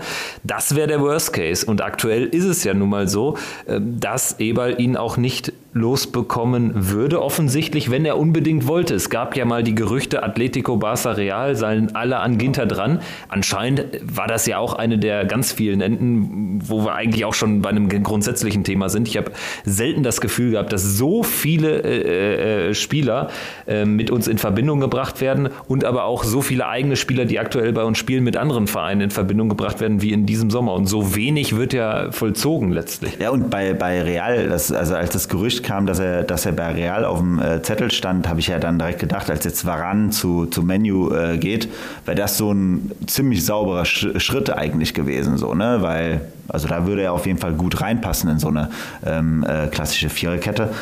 Also dementsprechend, ähm, da scheint aber die ganze Zeit nichts wirklich konkret zu werden. Und das ist halt schon eher ungewöhnlich. Aber ja, es ist, es ist sehr viel Neues da, wobei an sich finde ich es ja eigentlich unfassbar schade, weil wir haben es jetzt äh, das erste Mal, seit ich denken kann, gehabt, dass wir eine Situation hatten, wo der Grundkader über zwei Saisons stabil geblieben ist und man eigentlich damit unheimlich viel Potenzial hatte, das aber eben halt letzte Saison dann am Ende nicht abgerufen hat. Was aber auch ganz klar, und das fand ich, das finde ich das Gute wieder bei Max Eberl, ihm ganz klar den, den Eindruck gegeben hat, er muss was und er kann was äh, verändern an diesen Top-Leuten, die auf die er jetzt einfach auch verzichten kann. Weil er eben halt ganz klar sagt, okay, die Performance ist am Ende nicht rausgekommen. Das sind alles Top-Leute, aber anscheinend in der Kombination, in diesem Kader, haben sie nicht die, ähm, die nötige Dynamik gefunden, um eben halt auf dem Platz eben halt die richtigen Resultate zu geben. Und das merkt man eben halt jetzt gerade, finde ich. Deshalb kann er sich, glaube ich, auch, deshalb ist er auch so offen darüber, die Leute auch unter Umständen abgeben zu wollen. Ich glaube, uns muss ganz bewusst sein, äh, jeder stünde da theoretisch zum Verkauf gerade. Wenn da ein gutes Angebot für ähm, Jan Sommer kommen würde, ganz ehrlich, ich glaube nicht, ja, dass Max Eberl sich da hinstellen würde und sagen würde, no way. Wenn das so ein Outside-the-Box-Angebot äh, ja. wäre, irgendwie von Aston Villa, die jetzt einfach Geld haben aus dem Grealish-Transfer äh, zu City, äh, dann ja. Grundsätzlich glaube ich halt, dass man einfach in so einer Situation ja auch ist, dadurch, dass wir jetzt konstant auch immer obere Tabellenhälfte seit zehn Jahren spielen und eigentlich konstant eine der Top sechs, sieben Mannschaften Deutschlands sind, mal abgesehen jetzt von der Abschlusstabelle der letzten Saison, Du hast ein, du bist nicht in so einer Situation, dass du irgendwie nach oben gekommen bist, weil du ein oder zwei richtig geile hattest, wie damals Marco Reus, sondern jetzt hast du äh, ein Grundniveau, was einfach viel höher ist. Und da ist dann so ein Transfer auch mal leichter verschmerzbar. Also zum Beispiel Zakaria ist ja jetzt eigentlich schon wieder kurios, äh, mit welchen Vereinen er aktuell in Verbindung gebracht wird. Atalanta Bergamo ist jetzt äh, nicht unbedingt der nächste Schritt, wo ich sage, ja, das ist jetzt definitiv eine Klasse das über uns. Das ist ja de facto einfach nur Borussia Mönchengladbach von Italien. Richtig, genau. Und dementsprechend ähm, wird da ja auch der aktuellen Situation von Zakaria Rechnung getragen, der jetzt auch bedingt durch seine Verletzung wahrscheinlich maßgeblich auch einfach nicht mehr so der, der wichtige Mann bei uns war. Und auf der Position, da können wir jetzt vielleicht auch nochmal kurz wechseln zur Zugangsseite, haben wir ja auch schon was getan mit, mit, mit Kone. Also da habe ich gar nicht so viele Sorgen. Genau, ja, auf der Position ist da sicherlich schon ähm, Vorsorge, also ja, Vorsorge geleistet worden. Das ist äh, ganz klar, ja, mit Kramer, Neuhaus, Kone, äh, Benisch, ähm, haben wir eben schon drüber gesprochen, ähm, sind da im zentralen Mittelfeld jetzt auf jeden Fall schon ein paar Spieler, die da, die da spielen können. Ähm, demnach mit Sicherheit jetzt nicht die größte Baustelle. Ähm, deshalb auch da könnte es sein, dass dann Dennis Zakaria ja auch in gewisser Weise schon, schon im Winter im, ja, auch abgeschrieben war, als man den Kone verpflichtet hat. Man gesagt hat, ja gut, der wird dann der logische Nachfolger von äh, Zakaria, kann sich hinter Neuhaus und Kramer entwickeln und äh, den können wir da aufbauen dahinter. Äh, da hat er keinen Druck, dass er sofort performen muss. Ähm, ich bin gespannt, äh, was da jetzt noch passiert. Ja, offensiv eigentlich, oder? Ja, aber offensiv fehlt uns, da ist das größte Problem. Also da sind wir einfach mal mit, mit Player, der gefühlt seit jetzt wieder mal, wie immer, wieder sechs Monate im Leistungsloch steckt. Ähm, dann hat man Tyram, der sicherlich super ist, ähm, äh, wo ich mir am wenigsten Sorgen mache. Aber ansonsten Embolo. Embolo wird kein Torjäger mehr. Nee, wird er nie mehr. Er wird auch kein verletzungsfreier Spieler mehr. Genau, absolut. Also, und ich weiß die ganze Zeit nicht, also habt ihr, seht ihr irgendwo jemanden aus der zweiten Mannschaft oder aus diesem neuen Trupp, der da jetzt gerade anrückt, dem man noch äh, zusätzlich was zutrauen kann? Gibt es da irgendwen, der. Generell oder, oder für die Offensive? Generell, aber auch vor allen Dingen natürlich für, für Offensive, weiß ich gar nicht. Da ist mir keiner. Luca Netz haben wir verpflichtet, äh, war jetzt auch noch kein Thema jetzt hier in der, in der Folge. Aber der Noss. Connor Noss wird ja auch relativ äh, eine gute, eine gute Trainingsleistung, eine gute Vorbereitung attestiert, aber das ist, glaube ich, auch noch keiner, den du da jetzt irgendwie zwingend erwarten musst im Spieltagskader. Positions, äh, positionstechnisch glaube ich ja auch eher ähm, vergleichbar vielleicht mit einem, mit einem Hannes Wolf, mit einem Lars Stindl. Also ja, mit Sicherheit auch, auch kein, keine Sturmspitze. Demnach ähm, bleibt da natürlich auch wieder, ähm, wieder ja, einiges, einiges ist offen. Am Ende sind es, wir haben es ja gestern gesehen, es fehlt am Ende derjenige, der einfach mal eiskalt vorm Tor ist und das 2-0 nachlegt. Das Problem ist, wir haben keinen Spieler, der das über die Saison weg leisten kann. Übrigens seit Jahren nicht.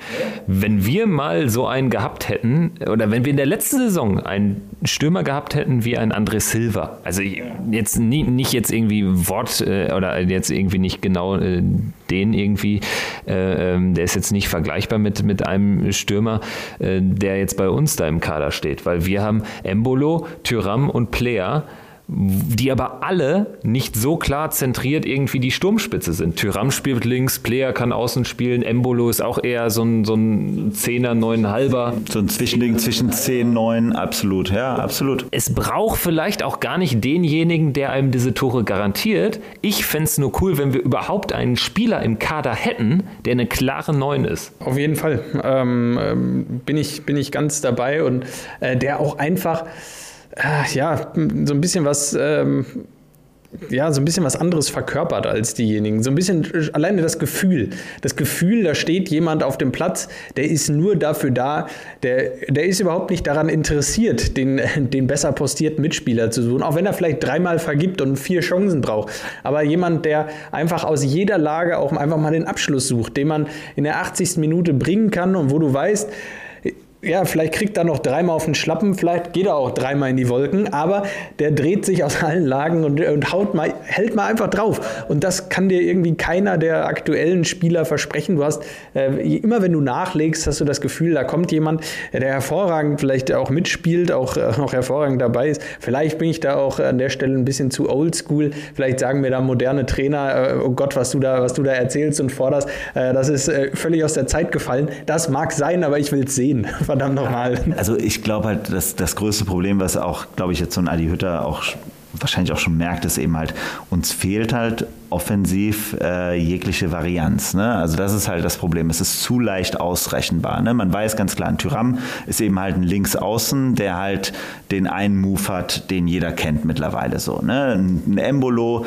ist ein super spielstarker äh, Typ, dem aber, also Torjäger never ever. So, ne? Ein Player ist ein fauler ähm, äh, Neuner, der aber irgendwo nicht so, äh, der halt, un, wo du ganz klar weißt, der hat mal einen guten Tag, aber dann hat er auch wieder drei schlechte Tage. Genie ne? so ein bisschen. Ne? So, ne? Genau, so. Ähm, und äh, dann der Rest dahinter hast du ein, äh, so einen Stindel, wo du aber auch merkst, so nach dem Motto, der wird jede Saison ein Jahr älter und äh, der zwar sehr, sehr spielstark ist, gar keine Frage, aber der hält nie wieder, also auch wenn er letztes Jahr unser bester Torjäger war und die für sich erfolgreichste Saison hatte, ist das ja eher schon ein, Trauer, ein trauriger Zustand für uns, weil normalerweise ähm, sollte der so langsam in so diese äh, Raphael-Rolle äh, reinkommen, wo er nochmal der, derjenige ist, der uns nochmal was gibt, aber nicht so zentral entscheidend ist. Ne? Und ich glaube, da haben wir einfach ein riesengroßes Problem. Und dazu haben wir, finde ich, dann immer wieder als nächstes Problem, dass wir im, im Mittelfeld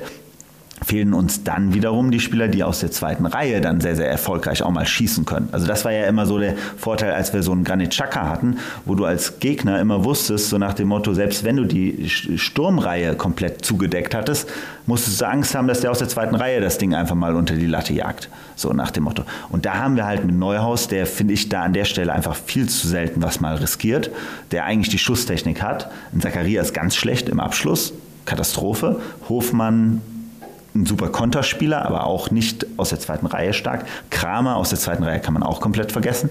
Das heißt, der Gegner weiß immer, wenn er die Sturmreihe dicht hat, dann muss er sich keine Sorgen machen, weil da wird immer, in der zweiten Reihe wird immer gepasst. Und das finde ich halt einfach ein riesengroßes Problem, was wir da haben. Dafür sind wir einfach viel zu sehr außenrechenbar.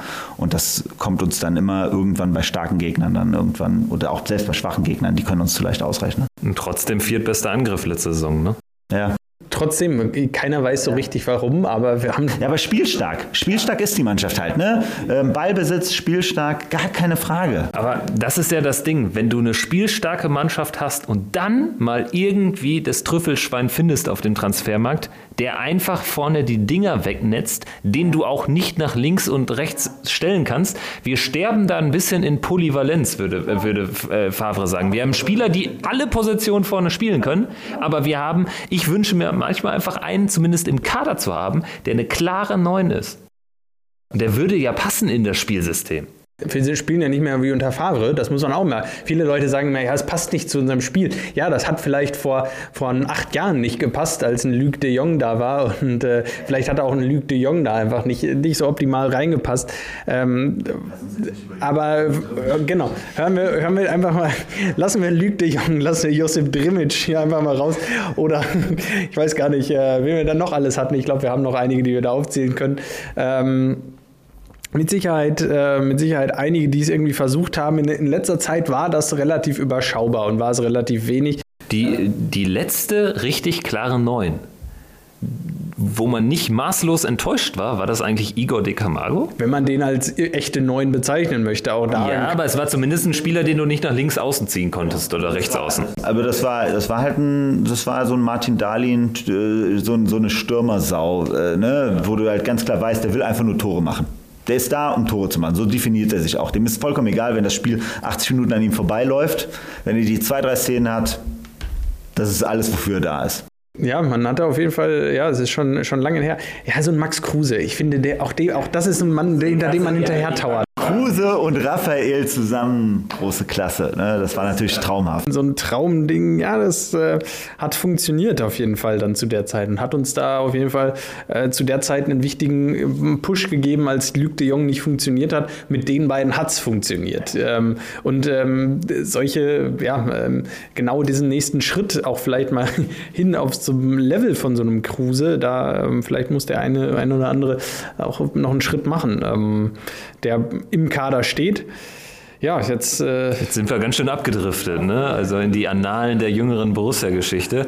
Bevor wir gleich bei Rob Friend landen, äh, biegen wir vielleicht mal ab zu Luca Netz. Ja, richtig, Der genau. war damals noch im, im Strampler als Rob Friend für uns. Lu- Luca Netz vielleicht so die einzige Persönlichkeit neben Kone, wo es sich jetzt nochmal richtig lohnt, äh, nochmal zwei, drei Sätze zu verlieren. Schon ein starker Transfer, aber für vier Millionen ja auch nicht ganz billig. Also bei einem 18-Jährigen, der gerade erst 18 geworden ist, auch immer ein großes Risiko. Wir haben 4 Millionen auch für Andreas Paulsen überwiesen, wo man sich heute manchmal fragt, wieso eigentlich? Und äh, der ja eigentlich auf der gleichen Position ist, mit dem gleichen Profil. Riesentalent, links, äh, linker Verteidiger und so weiter und so fort. Eigentlich genau das gleiche Profil.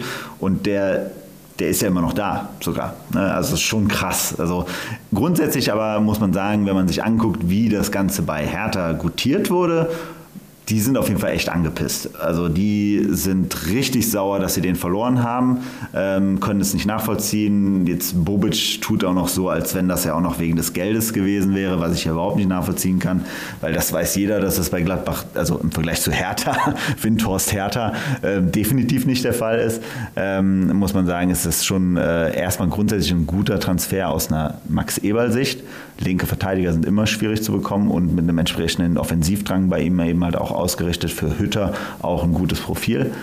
Aber am Ende weiß man bei 18-Jährigen auch ganz klar, da hängt, da gibt's, das ist viel, viel Fantasy ist da drin. Ne? Hat natürlich, aber im Vergleich zu einigen anderen im Borussia-Kader, im Vergleich zu einem Joe Skelly, zu einem Andreas Paulsen, schon elf Bundesligaspiele, glaube ich, äh, hinter gemacht, sich. ne? Ähm, also äh, er hat durchaus auch ähm, da schon gezeigt, dass er, dass er ein gewisses Niveau hat, äh, das Niveau spielen kann. Ähm, ja, Andreas Paulsen, du hast gerade angesprochen, im Prinzip hat er jetzt drei Leute vor sich, äh, mit Benzebaini, Netz und Skelly dann, äh, wenn man so will. Das heißt, er wird mit Sicherheit für Borussia kein Spiel mehr machen. Ähm, ist definitiv dann auch jemand, den man mit Sicherheit gerade versucht, irgendwo anders unterzubringen. Äh, werden wir sehen, was da noch passiert. Äh, ja, Luca Netz, ich bin echt gespannt. Äh, für mich ähm, das erste Mal eigentlich seit ganz, ganz langer Zeit, dass man wirklich ähm, ein Talent geholt hat, wo man nicht einfach sagt, ja, das ist ein Talent von einem anderen Verein, äh, wo man sagt, ja, der kommt aus der Jugend, aus der zweiten Mannschaft von irgendeinem anderen Verein sondern wo jemand bei einem anderen Verein auch doch durchaus schon gezeigt hat, dass er in der ersten Mannschaft spielt, ähm, dass er ähm, auch in einem anderen Verein beachtet wird, dass gesagt ganz klar ist, das ist ein Talent von dem Verein, äh, der auch wirklich in der absoluten obersten Talentkategorie ähm, ähm, ja, Deutschland spielt. Ja, aber ein Cuisance kommt aus, äh, kommt aus der U19 von äh, Nancy äh, damals und ähm, auch da hat man gesagt, ja toll, da holen sie einen 17-Jährigen von der, aus der U19 von äh, Nancy, hm, der hat noch nicht gezeigt, was er, was er drauf hat, sondern man hat da ganz klar, man sieht jetzt bei einem Luca Netz ganz klar, man sagt, das ist die oberste Kategorie der deutschen Talente, das ist der, das Top-Talent auf der Position. Und so jemanden hat man aus meiner Sicht ähm, bei Borussia fast solange ich mich erinnern kann, noch nicht wirklich geholt und noch nicht, nie wirklich bekommen. Ähm, das muss nicht bedeuten, dass er voll einschlägt oder dass er sein Potenzial auch voll entfaltet. Das sieht man jetzt gerade bei den Bayern, bei einem Fiete Ab, der ähm, auch da beim HSV schon äh, einige Spiele in der Bundesliga gemacht hat, jetzt nicht ganz klar kommt, aktuell ähm, ja auch da äh, definitiv keine, ja, keine große Rolle im, in der Bundesliga spielt ähm, und doch durchaus Schwierigkeiten hat. Das heißt, das kann auch ja eine mögliche Entwicklung sein und das ist nicht, nicht vorgezeichnet, dieser Weg, dass der wirklich auch an die Spitze und in die Nationalmannschaft führt. Trotzdem habe ich das Gefühl, dass diese Talentkategorie sonst immer so ein bisschen verschlossen war für Borussia und das jetzt doch durchaus ein äh, Meilenstein sein kann. Ja, ab ja mittlerweile in Kiel, ne? Und ähm, weil du die Negativbeispiele ansprichst, gibt ja auch positive Beispiele. Florian Wirz, der von Köln nach Leverkusen geholt wird, ohne Bundesligaspiel sogar. Und äh, so ein bisschen Florian Wirtz-Vibes hat man ja vielleicht bei Netz auch. Und der hat sogar schon ein paar Spiele gemacht und stand ja bei Hertha auf jeden Fall, war er ja für die erste Mannschaft eingeplant oder für den Kader zumindest nicht für die zweite oder so oder für die U-Mannschaft. Also von daher äh, denke ich, Leon Goretzka, für mich auch einer aus der Kategorie. Der ist damals von Bochum, hatte schon in Bochum mehr Spiele als Netz jetzt bei, bei Hertha.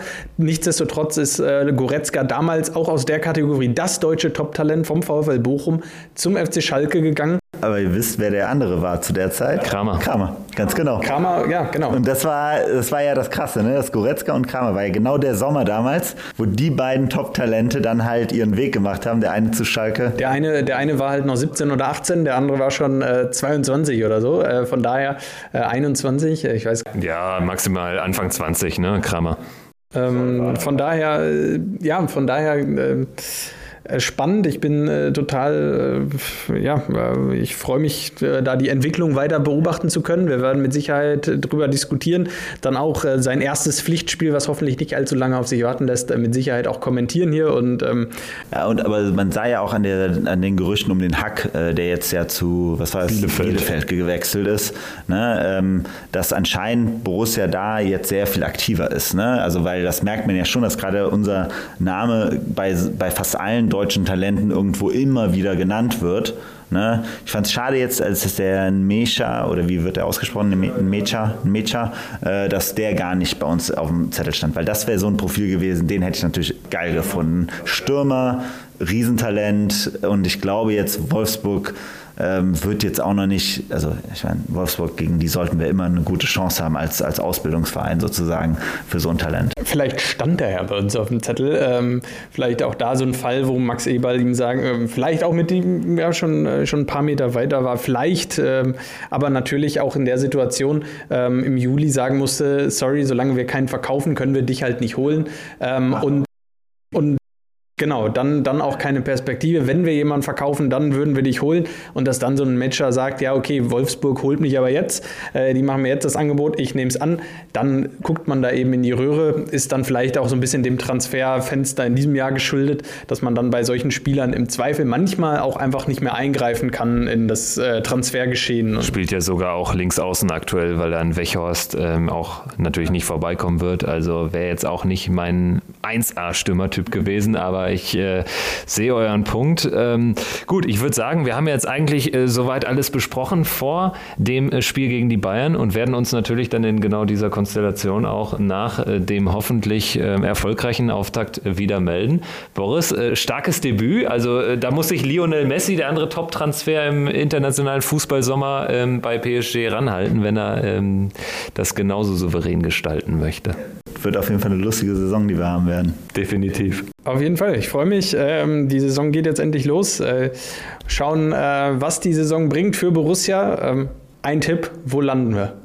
Ähm, ich bin relativ optimistisch. Europa League, Platz 5 bis 6 ist so mein. Mit, mit, mit vielleicht äh, leichten Champions League-Vibes, wenn alles perfekt läuft, aber ich glaube, realistisch ist Europa League. Also mein Tipp ist, wir kommen jetzt die erste, das erste Saisondrittel relativ hart unter die Räder. Das wird ein hartes Lehrgeld werden. Ähm, und dann stabilisieren wir uns ganz gut und am Ende wird irgendwo zwischen, werden wir zwischen 5 und 8. So, das ist so mein, meine Tendenz. Ich tippe auch, dass wir nächstes Jahr in die Conference League einziehen, die wir jetzt diesmal knapp verpasst haben. Conference League. Das wird die schönste Auswärtsfahrtenrunde äh, aller Zeiten. Nehme ich sofort. Als genau, auf jeden Fall. Ist mir vollkommen egal. Dann wird es richtig schön. Dann, dann geht es nach, nach äh, leider schwer. Ja, Kuopio spielt ja in Helsinki, habe ich jetzt neulich gelesen. Äh, Kuopio wäre natürlich auch eine Kuopio Astana, das, was Union jetzt eben blüht.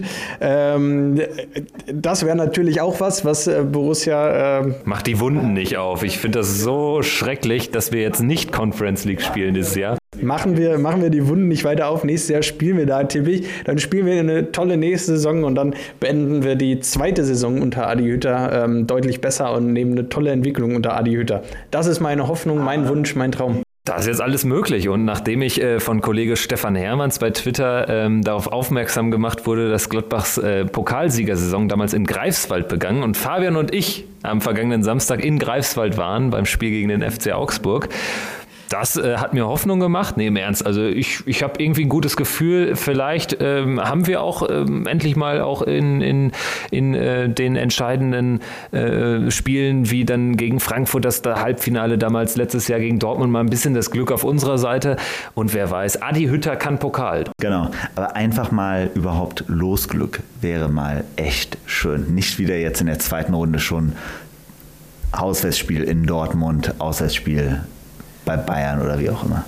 Ja, das Losglück und dann auch das Losglück äh, ausnutzen. Das Losglück in den ersten Runden war uns ja letztes Jahr äh, dann doch, äh, konnte man sich ja nicht beschweren, äh, nach den Auswärtsspielen in Bremen und in Elversberg in den ersten beiden Runden. Da muss man ja sagen, Pech sieht anders aus, das gehört ja zur Wahrheit auch dazu, äh, kann gerne so weitergehen.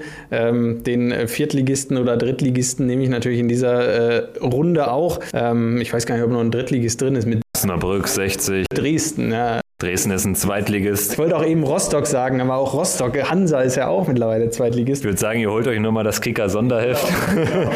genau, ganz genau, ganz genau, zum Blättern. Ich glaube, ich muss noch mal studieren gehen, ja.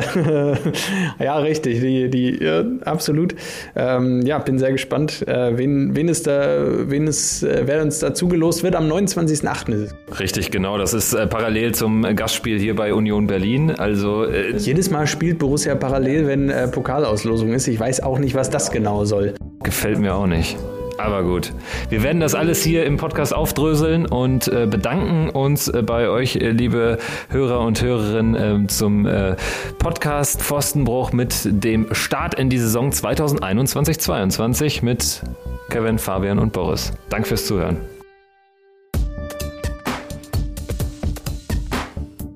Triumphe, Höhepunkte, auch bittere Niederlagen, Kuriositäten wie den Pfostenbruch.